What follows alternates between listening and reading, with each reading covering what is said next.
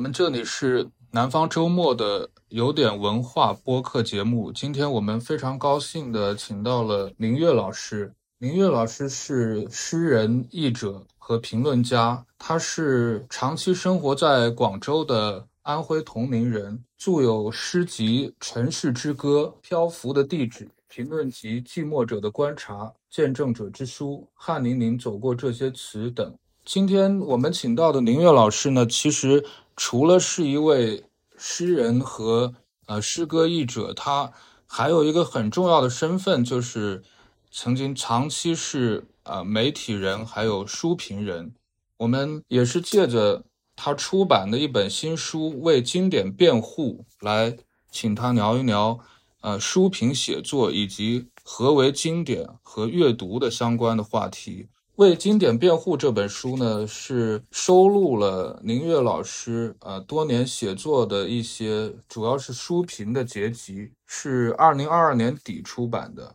那我们就从这本书来作为一个切入点，首先请宁月老师介绍一下您写作书评的经历吧。嗯。好的，首先谢谢李恒，啊，也谢谢南方周末啊邀请我就这个我去年年底出版的书评集《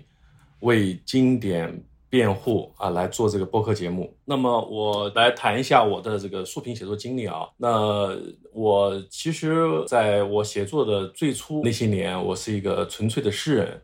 啊，我从大概中学时代开始写诗，然后呢，在大学时代也都是沉迷于诗歌的写作。当时没有想去做一个这个写评论或者做一个批评家，这个呃就完完全完全没有这样的念头，啊，就是觉得这个诗人诗歌写好，最好的诗人当然是更有魅力嘛，是这样的。那么我写书评呢，我觉得是跟广州整个媒体的兴盛是有关系的，应该说是伴随广州的媒体纸媒业的兴盛的很长的阶段，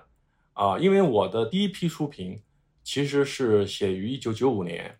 啊，当时我的一个朋友张小舟，他后来也也是很很有名的主笔呃球评人和乐评人，现在主要做一些音乐的策划这样的工作。那么当时呢，他刚刚进入那个刚创立创办不久的《南方都市报》，在副刊部工作。他反正就是当时都是草创阶段嘛，有大概一年左右，他编那个书评版，啊，然后呢，我们那时候关系呃就是挺密的。啊，我们当时我张小舟还有胡舫，呃，李建春，然后呢，我们经常是要每周要聚一下，通常都聚在那个陈彤，就美院陈彤老师的那个博尔赫斯书店，对，所以呢，就是交往比较密切。他呢，就是这个喜欢我的诗嘛，然后他就约我写书评，那我就开始为他写了第一批书评。啊，当然那些书评呢，因为那个版面有限，都是写的比较简单一些，因为因为比较短的，一般都是千字文或者一千几百字这样的。当然后来呢，我自己也开始进入这个广州的这个传媒业啊，那么先是在那个二二十一世经济报道的那个办的书城做编辑，那么书城杂志呢，它是有这个批评栏目的，我自己呢是做批书城的这个原创访谈和海外栏目的编辑，那但是呢，它也有一个批评栏目，批评栏目里面包括。这个电影批评、艺术批评和也有书评，啊，那么我就也给这个就是书城啊撰写书评，同时那个时候还有一份，呃，二十一世纪经济报道还办了一份二十一世纪环球报道，啊，这是一个在中国当代传传媒史上像流星一样闪过的一个媒体，当时是办的非常的火的，啊，但是时间不长，一年多，我那个时候呢也帮着环球报道编一个书评版。编一个影评版，这样，那我呃在约稿的同时呢，我也会给这个版面啊去写书评。这个阶段的书评其实都是有一点客串性质，就是我也没有太把它当回事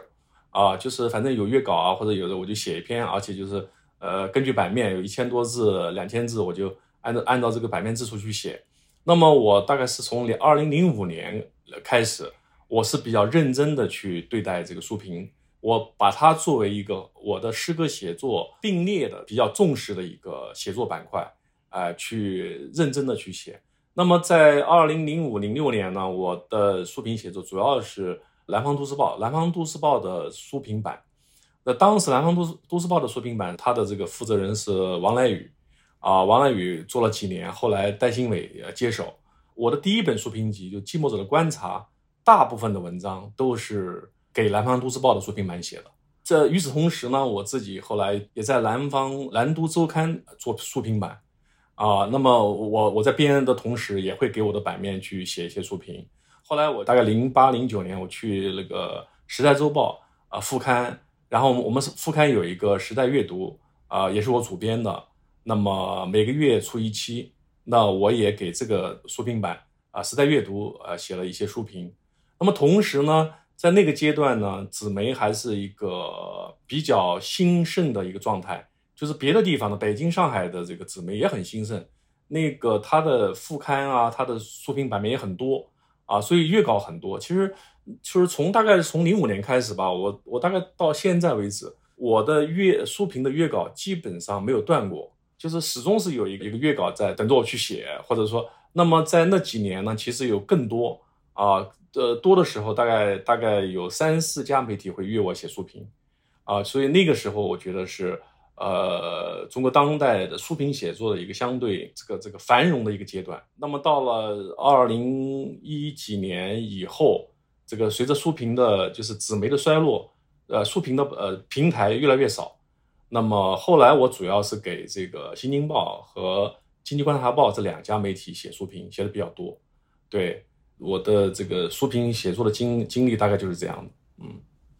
好，谢谢宁月老师啊。我刚听你的介绍，觉得你刚用了一个词，就是从你九五年开始到接触到的，当时有一些媒体像流星般的划过。我觉得你介绍的一些当时的一些老朋友，比如张小舟、王来宇，现在听起来也像是在广州的这一个传媒界也是流星般划过哈。现在都可能去北京了，或者从事了别的行业。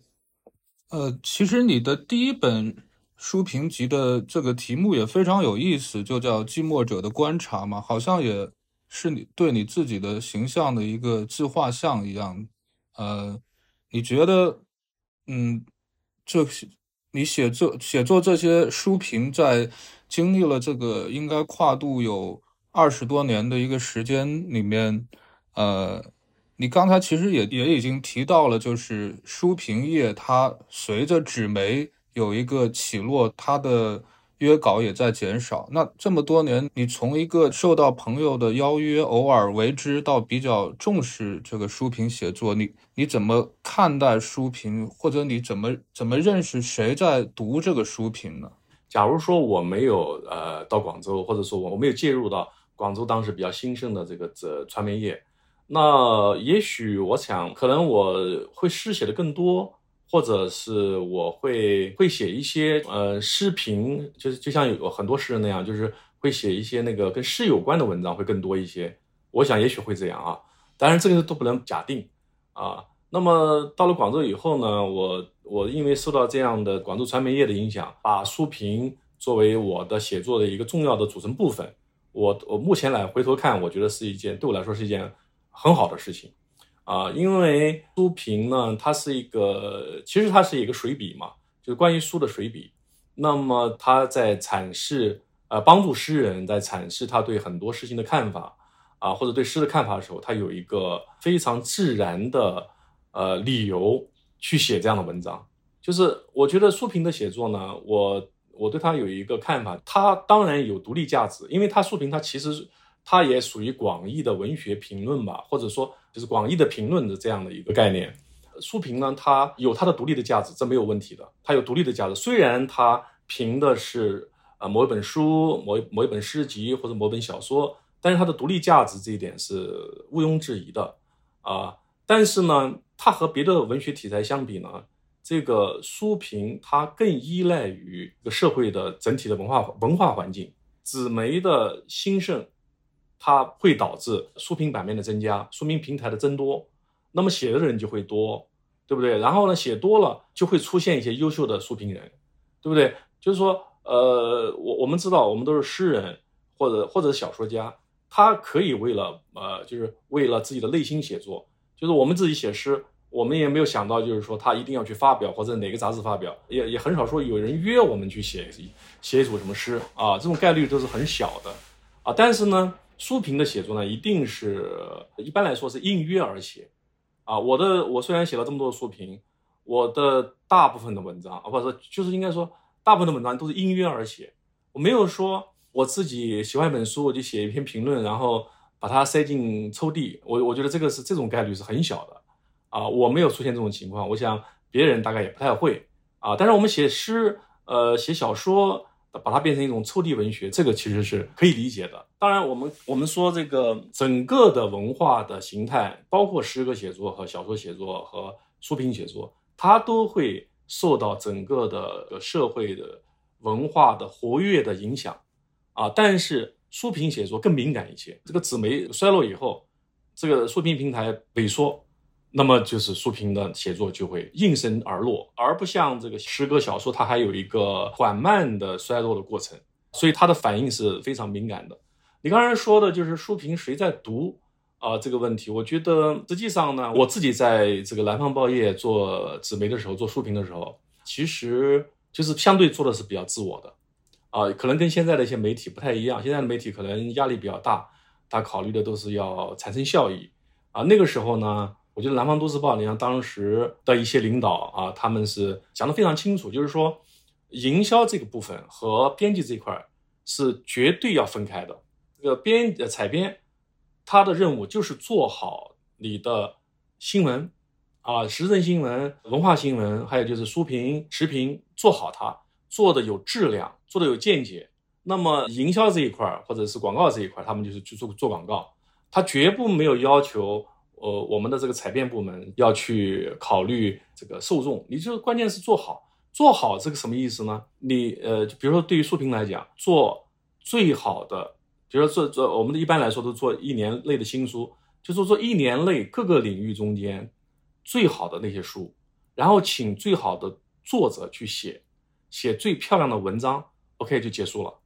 啊，那么受众是哪些？其实。我们当时有一个想法是这样的，其实呃，做媒体应该有一些呃理想化倾向，有一种社会责任感，就是说你要有一个引领的作用，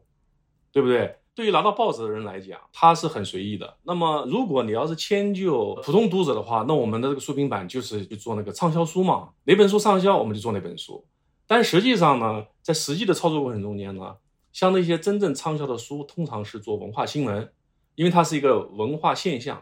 啊，呃，是值得去探究的，但是书评这一块往往是比较精英化的倾向，由我们编辑来决定哪些是好书，然后约哪些呃好的好的书评人来帮我们撰写这个漂亮的书评。所以其实他的读者实际上，嗯，对于纸媒来讲嘛，如果我这个《南方都市报》我的副刊或者《南方都周刊》的副刊，我的我的读者就是我订阅我的这个杂志的人嘛，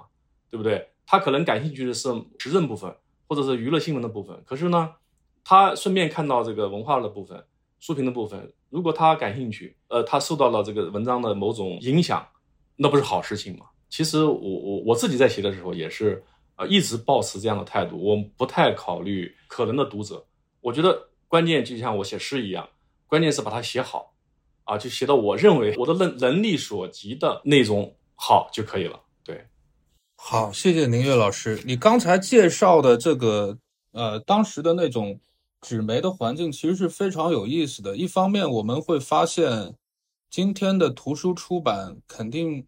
呃，不会说比之前的品种更少，可能有些方面的图书品种还更多。但是另外一方面，由于这个纸媒，呃，就是这种。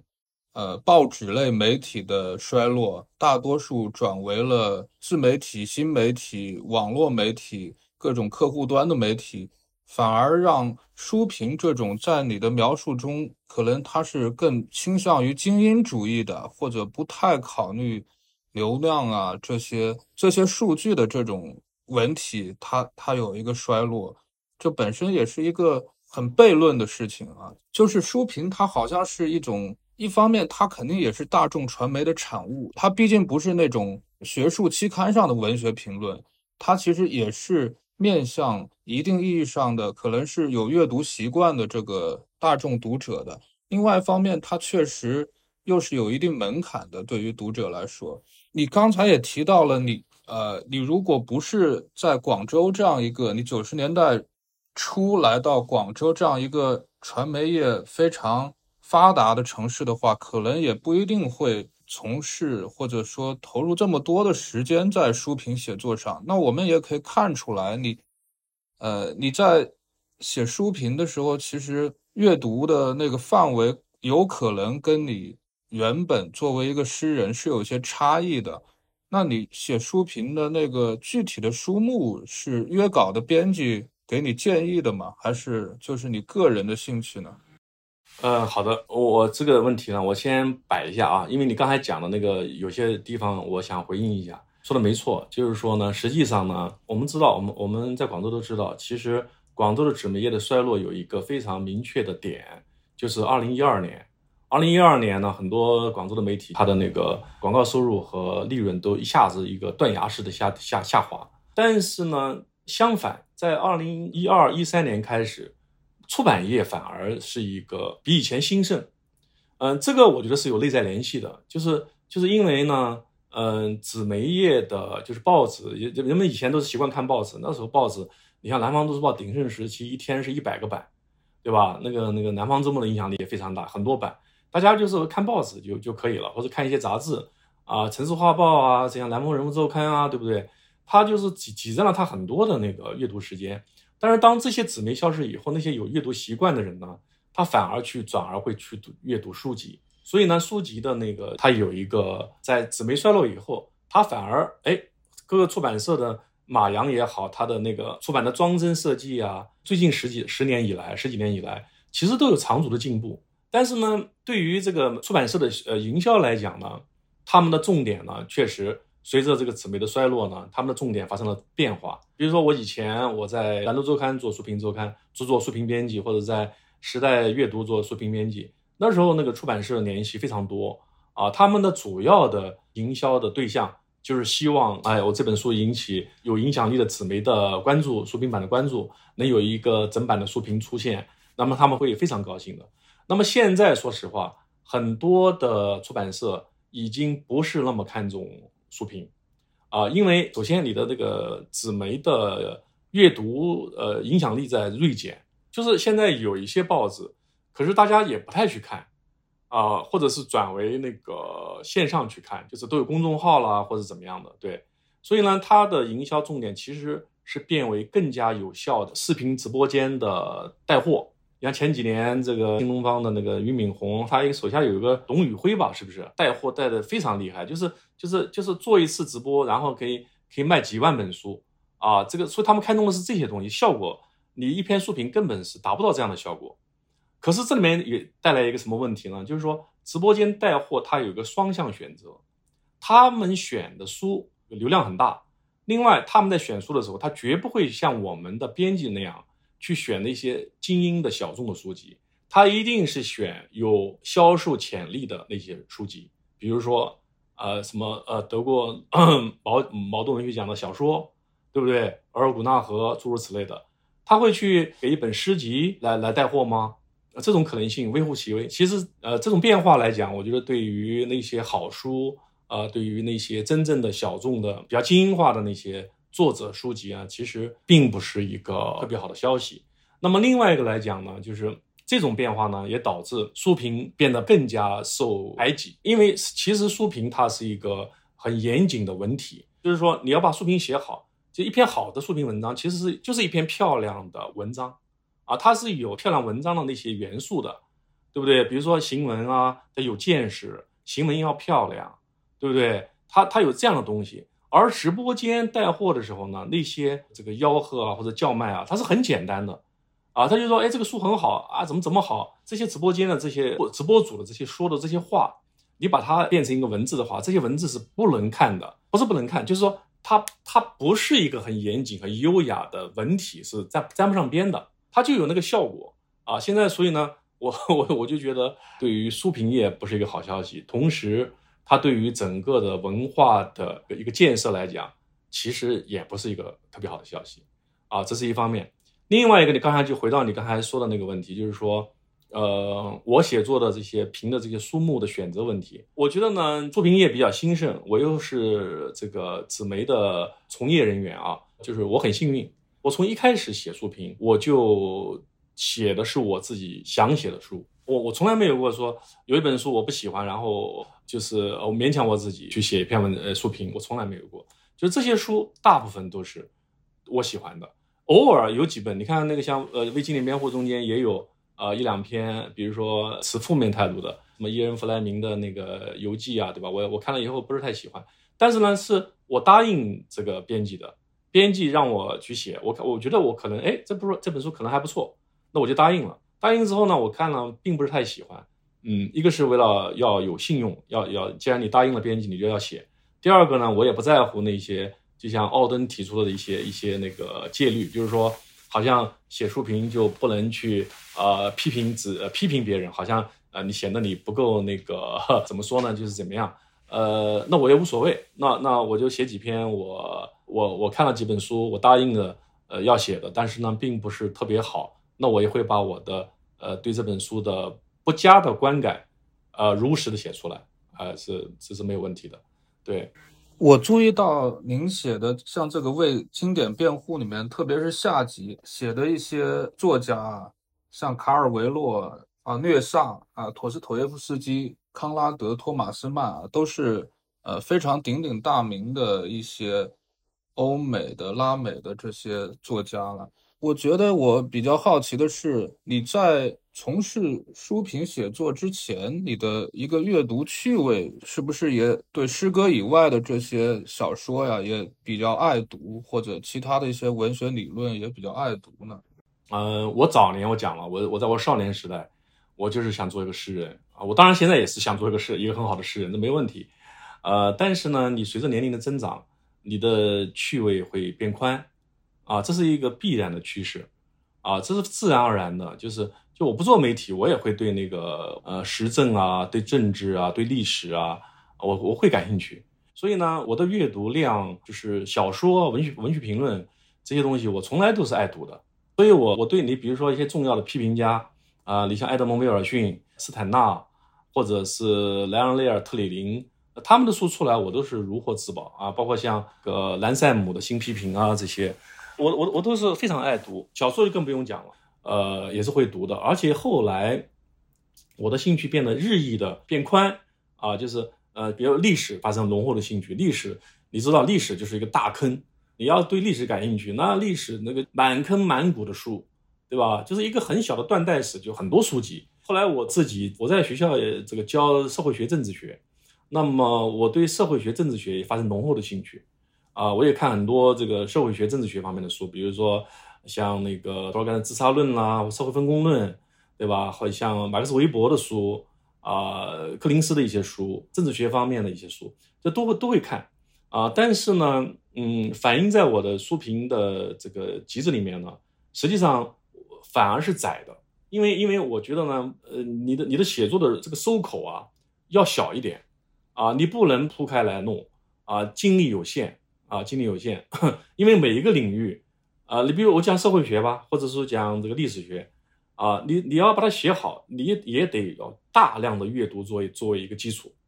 啊，这个这个，所以呢，我我其实呢，就是因为但但但是我对历史啊，确实还是呃有兴趣非常大，所以呢，在为经典辩护这个集子里面呢，其实上一集啊，主要是跟历史有关的一些书评。啊，比如说评了那个埃德蒙·威尔逊的《到芬兰车站》，还有那个娜塔莎·之舞关于俄罗斯的文化史，啊，另外还有呃这个汤姆森的著名的一个名著，就是呃英国工人阶级的形成，啊，这都是典型的历史书籍。还有呃理查德·埃文斯的啊《历史与记忆中的第三帝国》啊，这个部分我放了一下，就是我确实对历史就是太感兴趣了，我也读了很多，那么我就就写了一些。啊，那么，那么至于我另外感兴趣的社会学、政治学，其实我写的很少，因为我就还是应该把我的嗯精力集中在文学上面。这个文学已经很宽，已经很宽泛了啊，诗歌、小说、文学批评啊，已经有太多书了，是这样的。我自己写，就是你看我的书评集所呈现出来的那种兴趣，呃，跟我真正的兴趣相比，还是小的。对，那你比如说写作一篇书评，刚才您您也提到。历史类它是一个大坑，可能你要读进去，就是书是看不完的。那其实文学也是一样嘛，它会随着我们阅读的视野的扩宽，它会形成一个网络。特别是有一些经典作家，关于他自己的著作，关于他的著作的不同的译本，涉及到外国文学的话，还有关于他们的评论，关于他们的比如说传记啊、研究啊这些，还有他们的一些。呃，同时代的人，受他们影响的人，这会构成一个就是像滚雪球一样越滚越大的一个局面。那比如说您写这种康拉德呀或者略萨这样的作家的某一本书的书评，你会花多少时间呢？会去阅读除了这一本书之外其他的书籍呢？那我写书评呢，就是说我就是评的这一本书，我肯定是细读精读。呃，到了后期啊，我甚至是要读不止一遍两遍的，这是一。第二呢，我一定会读一些相关的书籍，啊，这是我的习惯。就是说，比如说我写加缪的一本小说，那我就会想着去读他的传记。当然，主要是看这本小说。那么，我我也会看他的传记、他的书信集、他的有关他的评论，我都会都会都会浏览。啊，然后当然是以这本书为主。假如说我写这个作家的传记。啊，你看，比如说像这个为经典辩护啊，下集好多都是写传记的。经济观察报那个编辑的朱天元，我们合作比较愉快，他约我写了好几本传记。当然，这个作家我也感兴趣，那我我就答应了。啊，比如康拉德的传记啊，或者加缪的传记啊这些。那么，首先这些传记我肯定是要看的。另外，他的小说有关他的评论，我也会浏览。啊，我也会浏览，我是这样做的啊。那么，但是另另一个方面啊，就是说，我们比如说我是诗人。呃，那么有一些准备工作，其实他在你的漫长的呃写作阅读生涯中间已经在做了。你比如说，我们说白银时代的一些诗人，那比如说我我写了这个，我写过关于布罗茨基的文章、阿哈马托娃的文章、马雅可夫斯基的、赫涅伯尼科夫的。实际上，就我对俄罗斯白银时代时期的文学，我非常感兴趣。那么关于这个时期的这个相关的数据，我读的非常多。当我要再去写一本。新出的关于白银时代的某一个作家的作品的时候，那我过去的那些阅读的储备就会发生作用。就是你关于白银时代的这个网络，在我的脑海中间是非常立体的。就是某某一个诗人跟某个诗人的关系啊，他们的某一次见面啊，他们的书信，他们的有关的传记，你们之间的摩擦，好像都在我的脑海中间，像电影一样的生动。对这样的话呢，你在写这方面的内容的时候呢？你就就有一种厚积薄发的感觉，写起来就是就料很多，是这样的。那我们再回到这本书的书名《为经典辩护》，也是很有意思。我刚好上一次录播客，我是约朱发聊，就聊的是卡尔维诺的小说。那《为经典辩护》它作为一个书名，在今天，尤其是联系到我们刚刚聊到的书评业，它整个的这种变化。看来是为经典做这个辩护，就更有一种不一样的意味，或者更有一种紧迫感。那您觉得为经典辩护之前，怎么辨认什么是经典呢？比如说，我们都知道，像文学史的书写，还有学术界、评论界，他们其实是有一套的文化生产的机制在塑造经典的。您自己觉得怎么定义这个经典？这个微经典辩护这个书名呢，就是书名的选择往往带有一定的偶然性。我们要选一个书名，就像给孩子起名字一样，你只总是要考虑各种因素，挑一个呃比较醒目的啊，挑一个比较抢眼的，这都是这个书名的因素啊。所以呢，这本书呢，微经典辩护，它其实这个书名是关于卡尔维诺的那个为什么读经典那本书的书评的名字。那么我就左思右想呢，就觉得这个名字可能做个书名比较合适。啊，当时就是简单这样的一个想法，呃，别的是那个那个那个片名呢，要么就太长，要么就做书名不合适，而且为经典辩护呢，它也也隐含着我的书评写作的某种倾向。对我一般都是写那些我喜欢的书嘛，我喜欢的书往往都是各个领域的经典之作，大部分都是这样。所以呢，这个书名它呃选的时候带有就是是一种表面的考虑啊，但是你深层想呢。它好像和我的这个呃书评写作真的也有一种深层的关联。那么关于经典这个问题，我觉得是这样的：经典呢，它有它的恒定性和相对性。那些真正的那种顶级的经典吧，就是说，比如说你像这个但丁啊，这个《神曲》啊，莎士比亚的戏剧啊，对吧？这个十九世纪的托尔托斯托耶夫斯基、托尔斯泰的小说啊，古希腊戏剧啊，这样，他们是一个公认的这样的一种经典。中国古代的什么什么陶渊明啊，或者是呃杜甫、李白啊这些，对吧？这这个这个经典，它是就像恒星一样，它呃几乎是不动的，就你很很难撼动它。它在整个的这个文化史啊、文学史的演进过程中间，由于无数的批评家和重要的这个学者诗人给他们的这个经典地位打下了铆钉，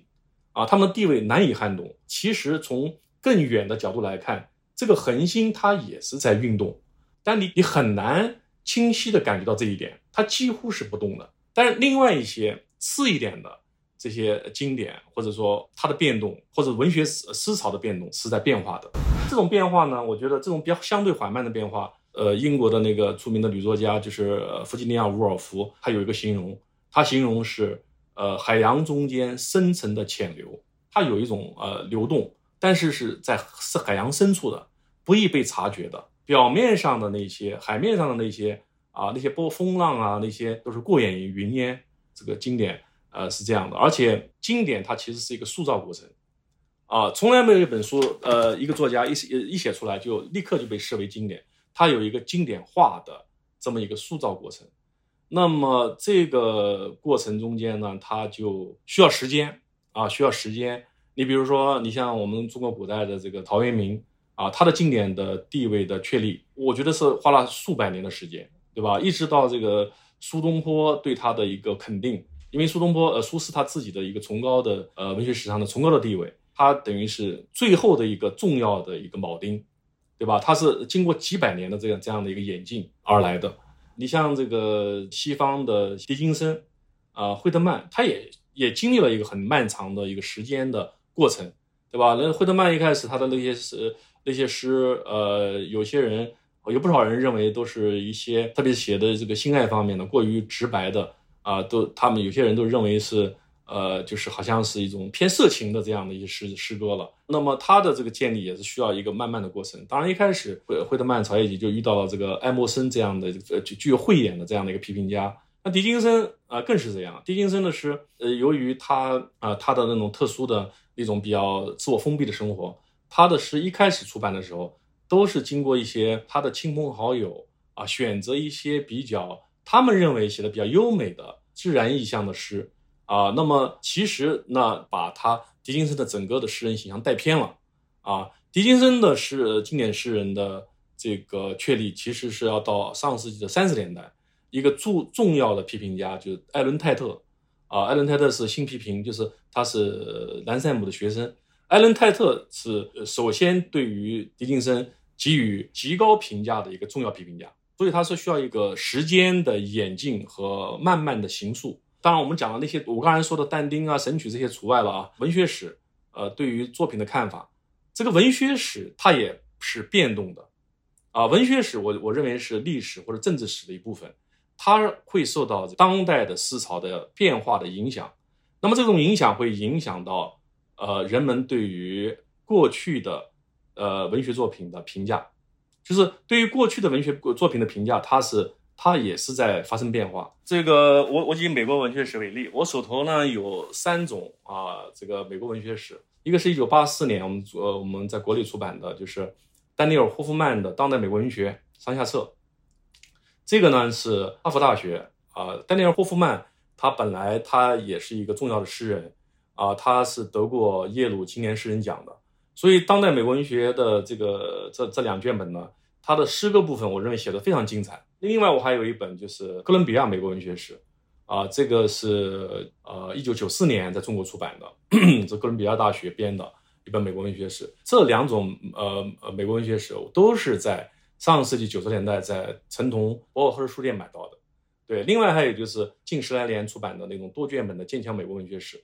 那么，在哥伦比亚美国文学史中间的那个序言中间，这个编者叫埃默里，他埃默里·埃利奥特，他就引用了1948年出版的美利坚合众国美国文学，呃，美利坚美利坚合众国文学史那个编者斯皮勒的一句话，我认为讲得非常好。斯皮勒就说：“他说每一代美国人都应该重写美国文学史，因为每一代人都应该以自己的观点去阐释过去。”呃，讲的非常对。呃，我们讲的呃一些当代的经典或者怎么样的，在下一个时代，它一定会发生变化。回到我刚才讲的，就它有恒定性，有相对性。你像，你像那个前几天我们在那个方所做一个关于诗歌翻译诗歌的一些活动啊，这个杨子他就说那个。罗特克啊，好像就是那个呃剑桥美国文学史中间就介绍的很少啊，也没有专章介绍。对，后来我就接话说，这他就是这样的啊。剑桥美国文学史，因为它它里面有里面关于 H.D. 玛丽安摩尔，我们都知道是著名的女诗人啊，但是她的地位在呃丹尼尔霍夫曼的书中间没有那么高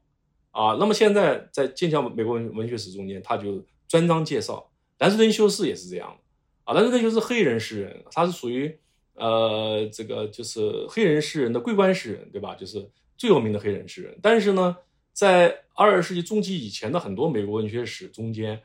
根本没有他的身影。对他这就反映出什么呢？反映出美国的女权运动或者女性主义的运动，还有黑人民权运动，他们在文学史上的一种反应。啊，就是他会他会改变我们对于过去作品的看法。那么精英主义的角度来讲，是不是这种多元主义？呃，所像写那个影响到焦虑的那个啊，哈罗德·布鲁姆啊，他精英化，他对那个呃当代的一些思潮，他是非常反感的。但是哈罗德·布鲁姆的这种观点，在美国当代，他也是受到很多批评的。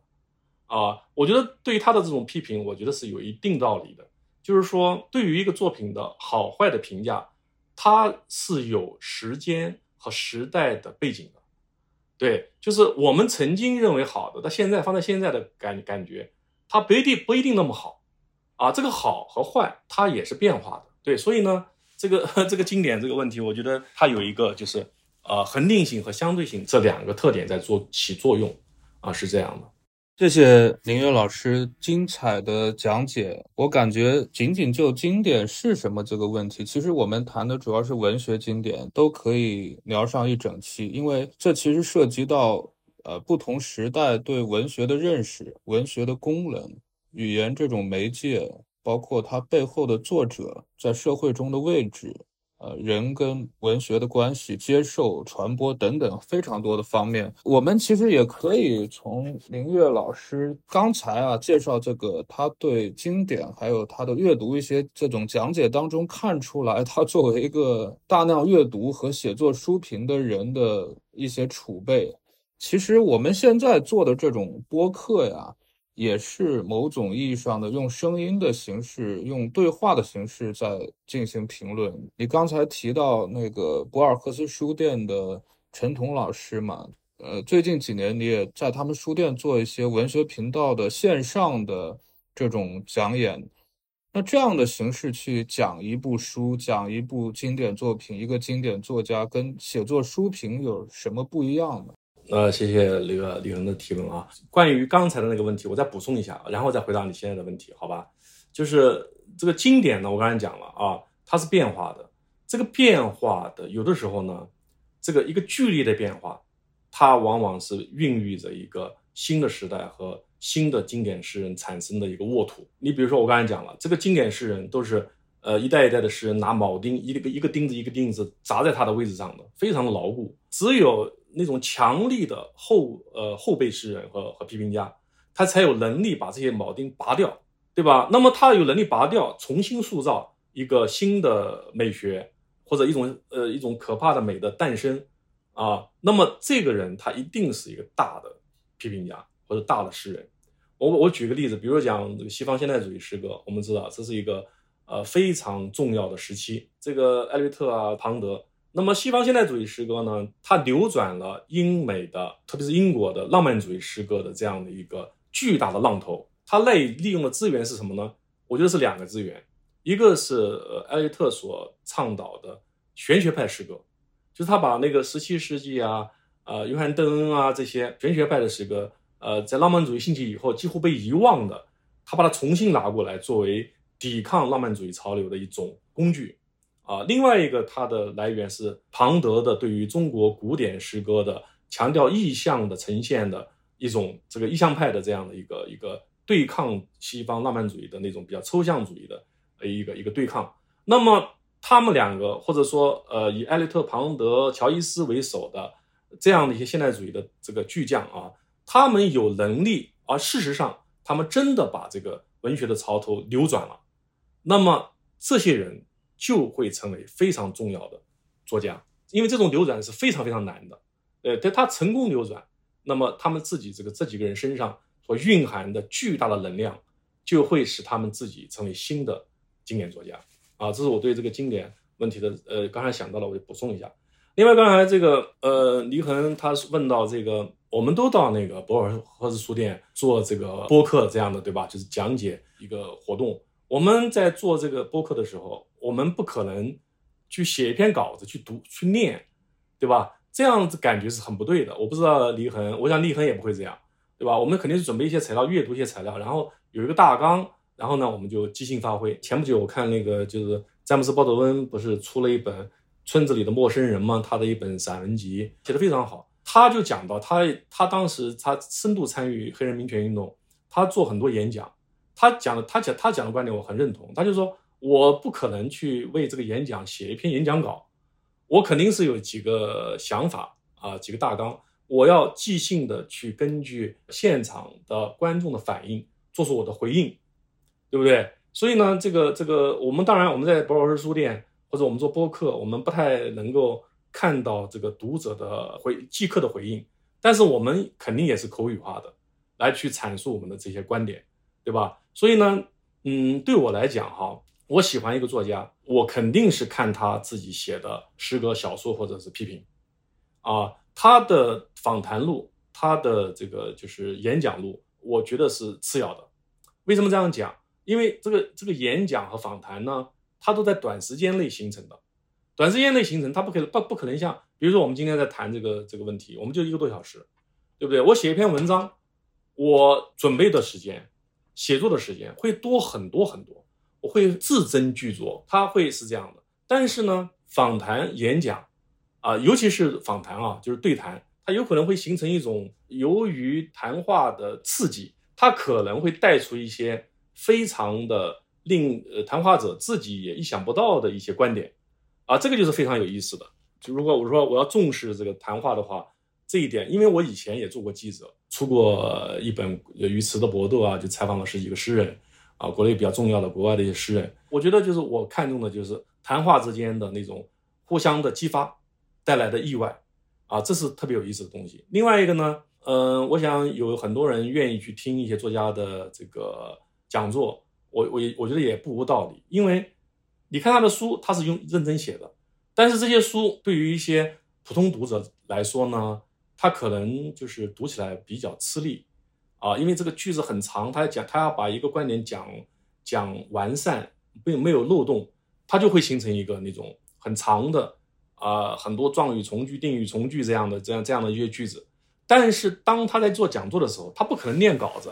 对他肯定是把他的一些观点口语化了，变得便于理解了。啊，我觉得这是去谈文学和写作文章的一个一个比较重要的区别。对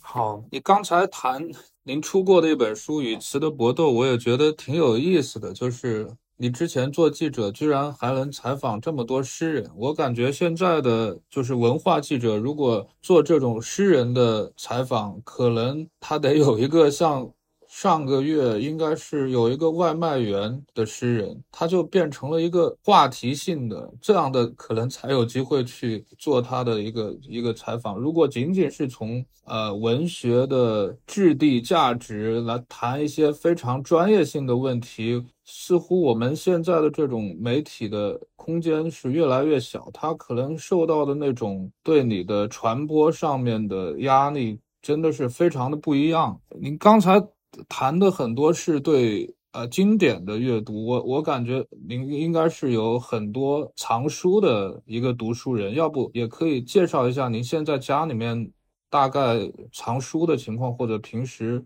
嗯买书啊、图书更新的一些情况。嗯，对我不是一个藏书家，至少我不希望自己是，因为藏书家对我来说没有吸引力，我还是愿意做那个诗人和批评家。啊，我因为我觉得这个更有魅力。对，藏书家，我觉得这个这个你多买一些书，那个那算什么呢？对吧？你只要花钱就买，然后房子有大房子就可以了。你怎么把它这个这些书消化，转变成你的一种资源，变成你的这个才华的一部分？我觉得这个是对我来说更有吸引力。那么，那么，那么你既然这样问，我也可以简单说一下，因为我自己的住的房子不大，也就是两居室，所以呢，我自己家的书呢，空的墙壁基本上都放到书架。但是呢，其实藏书量呢是有限的，啊，大概呃，我初步呃初步估算一下，最大的藏书量就是八千册，超过八千册我就放不下了。所以很多年以来，我现在我买书，有的时候买书回到家，我就在屋里面乱转，我我就不知道把这些书放在什么地方，你知道吧？啊，特别是现在有了孩子、妻子，他们也都会有些意见，啊，堆了全是你的书，对不对？这个怎么办呢？所以呢，实际上我有一个渠道。我大概十年前开始，十几年前吧，就是深圳有一个旧天堂书店，我想必你也是知道的啊，这是深圳是办的非常好的一个书店。我们就我就跟他们认识，他们当时搞一个老友书架，就是一些好朋友的一些书啊，在他们书店寄卖，啊卖呢，当然我们有个分成啊，这个三七分成，他们书店拿三，我们我们这个提供书的这个朋友拿七，是这样的。嗯，我呢在他们这个书店呢处理的书，大概有将近三千册。持续十年，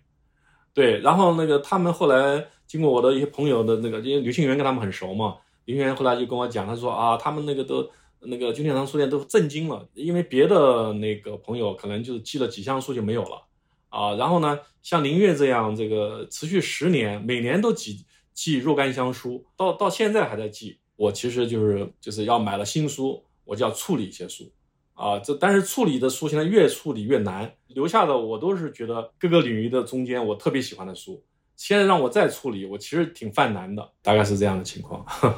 啊，你刚才介绍的这个非常有意思，原来深圳的旧天堂书店的很多书是从你这儿进货的，可能。如果有的朋友听到这个，可能也有在深圳的或者去过旧天堂书店的，可能你们不小心买到的是宁月老师的旧书，也是一个呃私人之间的这个循环渠道。你刚才说的这个留下来这些书都是舍不得卖的，那这些书如果堆得很密集的话，其实他要取阅应该是非常麻烦的。对，你说的很对，以至于呢，我有时候呃，我知道我有这本书。我找了半天，比如说找两个小时，怎么也找不到啊！这种情况出现过好几次了。但一般来讲，我对我的书放在什么位置，我非常清楚。某一本书啊，我就直接就我就我就记得它在哪里。特别是看的比较多的，我就直接到那个地方，直接就抽出来。大部分书我是记得很清楚的。但有时候有些书你隔了很长时间不看，找半天找不到，找不到怎么办呢？那没办法，买吧。如果能买到的话，我就买一本，买一本回来看。那它比我。呃，去找要要省我很多时间。那么等那本书出现的时候，就那我就再再把它处理掉，就是用这种办法。对，嗯，那你现在怎么看电子书这个问题呢？如果可以阅读电子书的话，其实还是蛮省地方的。就是我有的朋友比我年轻一些，像八零后的一些朋友，呃，就跟我讲过，就是说，哎，我我我家里一本书都没有，但是我的。硬盘上面有那个一万多册书，啊，他们都习惯了看这个 Kindle 啊，呃，利用这些来阅读，他们完全习惯了。我也有啊，我也买了这个亚马逊的这个，但是呢，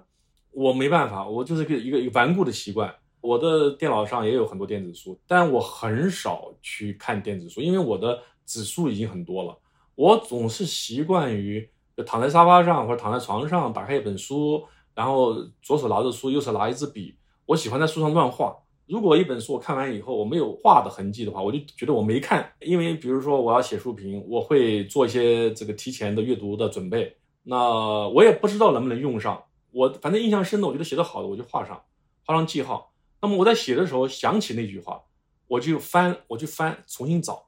啊，那么画了痕迹，画了线呢，就容易找到。啊，所以呢，我就因为有这个习惯。当然后来我的一些朋友就是说，他说在这个 Kindle 上面其实也可以画线。啊，我我当然我知道可以划线，但是呢，啊，还是不习惯吧。所以呢，我还是，你比如说，我要是看电子书，你比如讲，我去年翻译那个翁加雷利，我们找了四种翁加雷利的译音的，就是英译本，都是译音对照的，其中有一本就是电子书，啊，是我的那个诗人朋友发给我的，就是是企鹅的翁加雷利的诗选。那么这个书我我要用它，我怎么办呢？那我我还是去打印店，当然它不是很厚了，打印成纸质的，装订好，我我来用。呃，这个打印的这本这个企鹅的翁加雷利诗选上面，我可以勾画。那么另外呢，我想接下来我我还会去看仔细的看一本电子书，就是斯瓦茨的小说集。啊，因为这个呢，我已经答应一个出版社帮他们翻译，可是呢，我没有找到，没有买到这个纸质版，我只找到了这个斯瓦茨的这个小说的电子版。对，所以这个电子版我它相对当对当然相对比较厚一点啊，两百六十多页，会不会打印出来我不确定。呃，因为我还没有开始展在着手这项工作啊，但是这个可能是我会认真读的一个电子书，是这样的。嗯。哦，听您这么说，你确实是不怎么看电子书，因为你你刚说你也关注那个 Kindle，其实这个 Kindle 在中国已经停产了，还是说已经撤出中国了？对，它它其实已经结束了。是是是，这我知道。啊，那刚才其实聊到这个。您的藏书啊，看书，其实还有一个问题，就是你写书评的话，一般都是肯定是给新书写嘛。虽然说中国的很多图书市场，它有一些新书，只是因为翻译的过来之后比较新，它也许也是在原来那个西方的某个国家也已经是一个经典化的文本了。那你在阅读，或者是不管是通过写书评还是自己的阅读当中，你怎么平衡这种？旧书跟新书的关系呢？对你，其实你刚才已经讲了，我们写书评它是要有一个，呃，你不要我们在做纸媒的时候很清楚，你现在也是在那个南方周末，对吧？你不可能做一本旧书，呃，我两三年前那本书你们拿出来做，除非是它又变成一个热点事件的一个东西，那可能是一个理由。一般来说不可能，啊，那一定是做新书，一般一一年内、半年内就是这样，有一个一个时间限制。但是呢，就像你刚才说的一样，就是很多新书其实是。国外的，特别是翻译书，国外的经典，只是翻译之后，你像这个这个刚刚今年那个亚众出的庞德诗选，你说这庞德多已经是一个那么经典的西方现代派诗歌的一个核心人物，他的这个诗选出版，他早就是一个经典人物了。这本书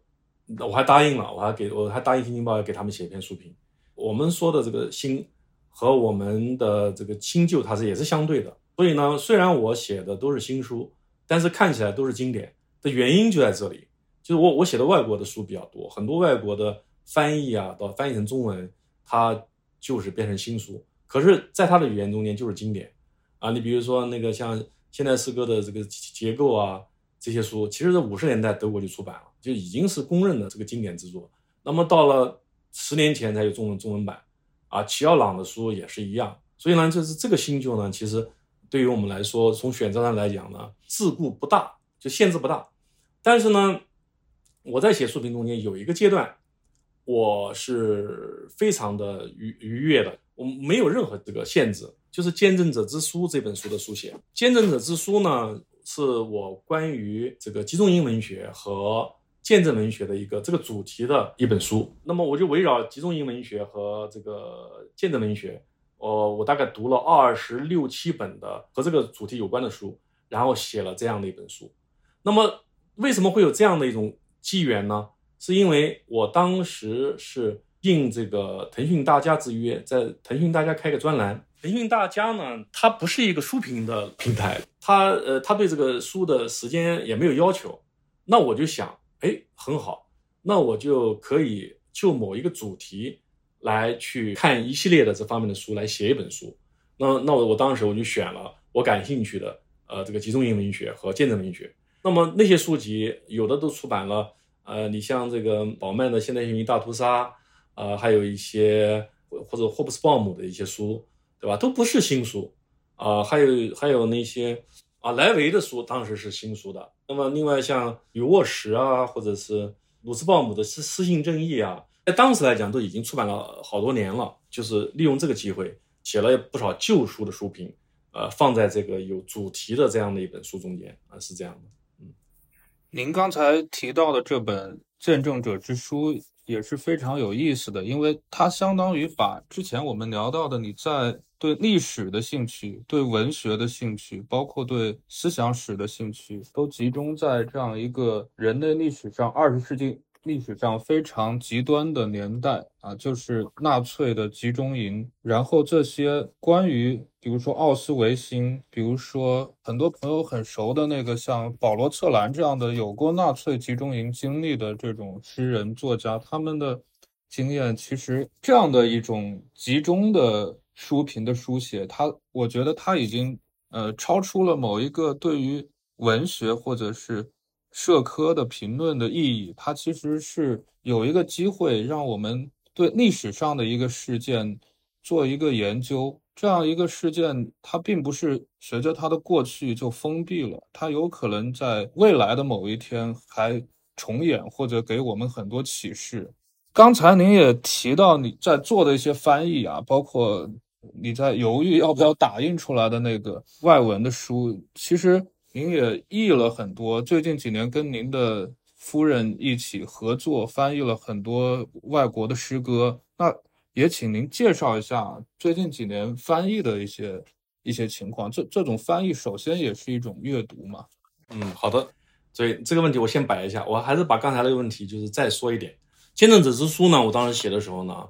我非常清楚，它不会是仅仅是文学。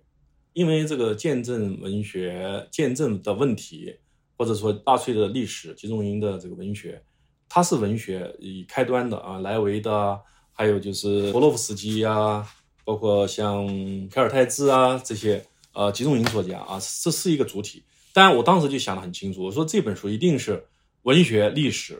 社会学、政治学，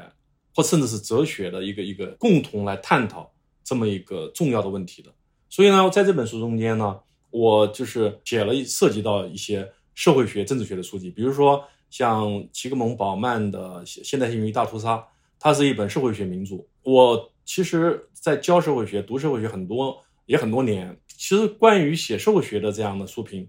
这个大概是少见的一本，因为跟我的这个主题有关。另外呢，还有包括像呃沃格林的这个《希特勒与德国人》这本书。沃格林，大家知道，这是非常重要的一个德国政治呃政治思想史史家。另外还包括像鲁斯鲍姆，鲁斯鲍姆是美国的一个非常著名的一个哲学家，啊，他是美国哲学学会的会长，他的私信正义跟这个主题也有关。所以呢，我我在这本书中间，其实就是把我阅读的宽度，呃，做了一些展示。这个展示不是说我要展示，而是说跟这个主题有关，啊，是这样的。讲到这个翻译翻译的问题，我觉得我真的我也没想到我去做一个这么投入的译者，放在我青年时代我都没有想过这样的。比如说三十年前，我可能我没想过我我除了诗人之外，我还做一个批评家啊。那放在二十年前，我可能我没有想过我还成为一个译者。它是怎么出现发生的呢？就我觉得是这样，就是说，呃，因为我的翻译都是跟我妻子一起合作的啊。那么我起义翻译呢？是我的妻子呢，她是是她是学工科的，她对英语特别感兴趣，在英语上花很多时间去学习。后来我就说，那个你这么这么投入的学英语，我觉得我们一起翻译吧。我有兴趣翻译呢，也是也是因为要满足我自己的一种兴趣。我们写诗都知道，我们看很多文学史啊，看很多这个文章，我们知道有大量的重要的诗人，重要的作品。我们只知道名字，就没有译译中译本，啊，这个在诗歌和评论中间特别多，就这样的遗珠啊，也就很多。小说要少一点，因为小说相对来说，它翻译的比较及时，因为有个故事，大家还是爱看。啊，诗歌和评论这一块的这个遗珠就太多了，啊，那么你比如说我我们翻译的第一本《此合集》，《此合集》其实我对它感兴趣已经有很多年了，因为李和你知道我自己写作。城市之歌的时候，我就是一种面具式的写作，啊，我知道有一本美国诗歌就词合集，它就是一个全部用面具写的，就是用那个墓志铭的方式，用第一人称写了这个这个小镇上的二百多个人。那对我来说有深具吸引力，我一直在等这个中文译本的出现，等了十几二十年吧，啊，我在应该是九十年代末，我就对对这个这部作品非常感兴趣。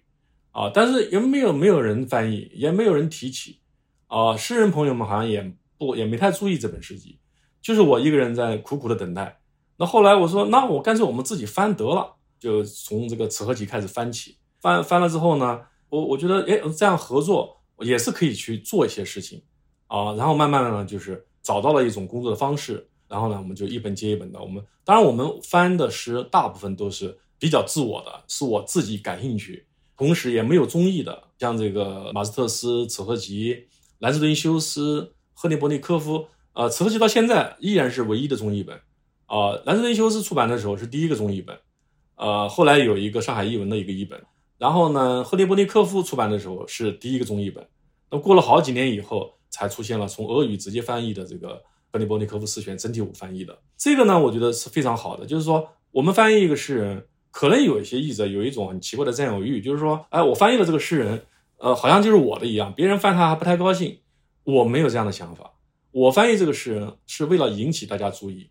是希望更多的人来翻译他，因为你比如说那赫利波尼科夫啊，或者兰斯顿修斯，他作品非常多。我翻译他的一本诗集，其实他们有随笔，像像兰斯顿修斯有回忆录，还有小说啊，其实都是珍宝。这个是一个好诗人，你们都来翻译他，对吧？我是这样的一种考量。所以后来包括现在翻呃斯瓦茨的诗集，其实我早就翻译好了，我交给出版社已经三三年了啊，反正种种原因拖到现在还没出。然后呢，我们翻译斯瓦茨的小说集啊，也是这样，都是去找那些我自己真正好奇的啊，没有中译本的作品来翻译啊，是这样。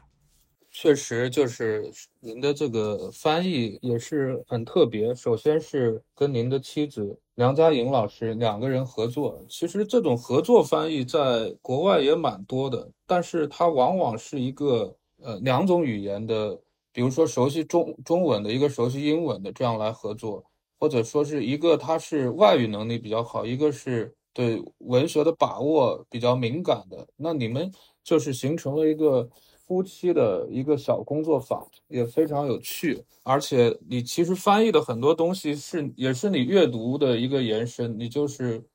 为了自己看啊。通过翻译也是一个精读的过程。今天也聊得非常的开心啊！那我们今天还是进入到最后一个环节，就请林月老师推荐一本最近读的书，还有你最近阅读当中的一个句子。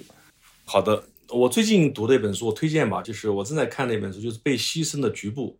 是一个南京大学的历史学教授写的，呃，淮北的生态的研究。啊，其实就是淮北地区，就是其实就是黄泛区，安徽北部、山东的西南部、河北的东南部那片地方的历史。这一从一六八零年到一九四九年，很厚，写的非常精彩。啊，这本书对于我们了解我们的国民性，甚至比如说对于我们了理解了解，呃，去年铁链女的这样的事件的出现都有帮助。啊，这本书非常精彩啊，是一本历史书籍。嗯。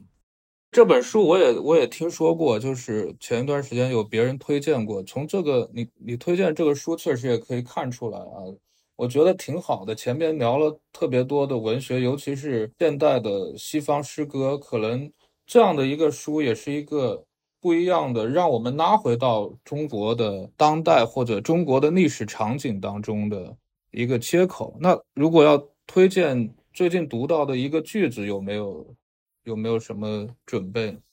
可以的，我因为我有那个就习惯，就是我看到一个好的句子，我会顺手记在豆瓣上，所以我就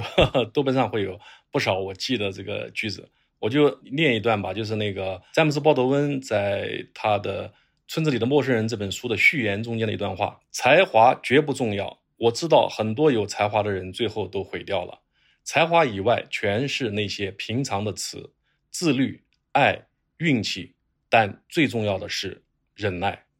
好了，哇，非常精彩啊！这这确实是对每一位创作者的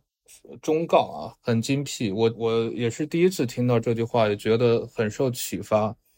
呃，今天特别感谢林月老师，就是围绕他的阅读、他的书评写作，他对。经典的认识，包括很多延伸的话题，我们意犹未尽的这个对话啊，希望下次有机会再邀请您就别的话题呃来谈。嗯，今天就到此结束好，谢谢谢谢李恒，谢谢李恒。啊，谢谢林月老师。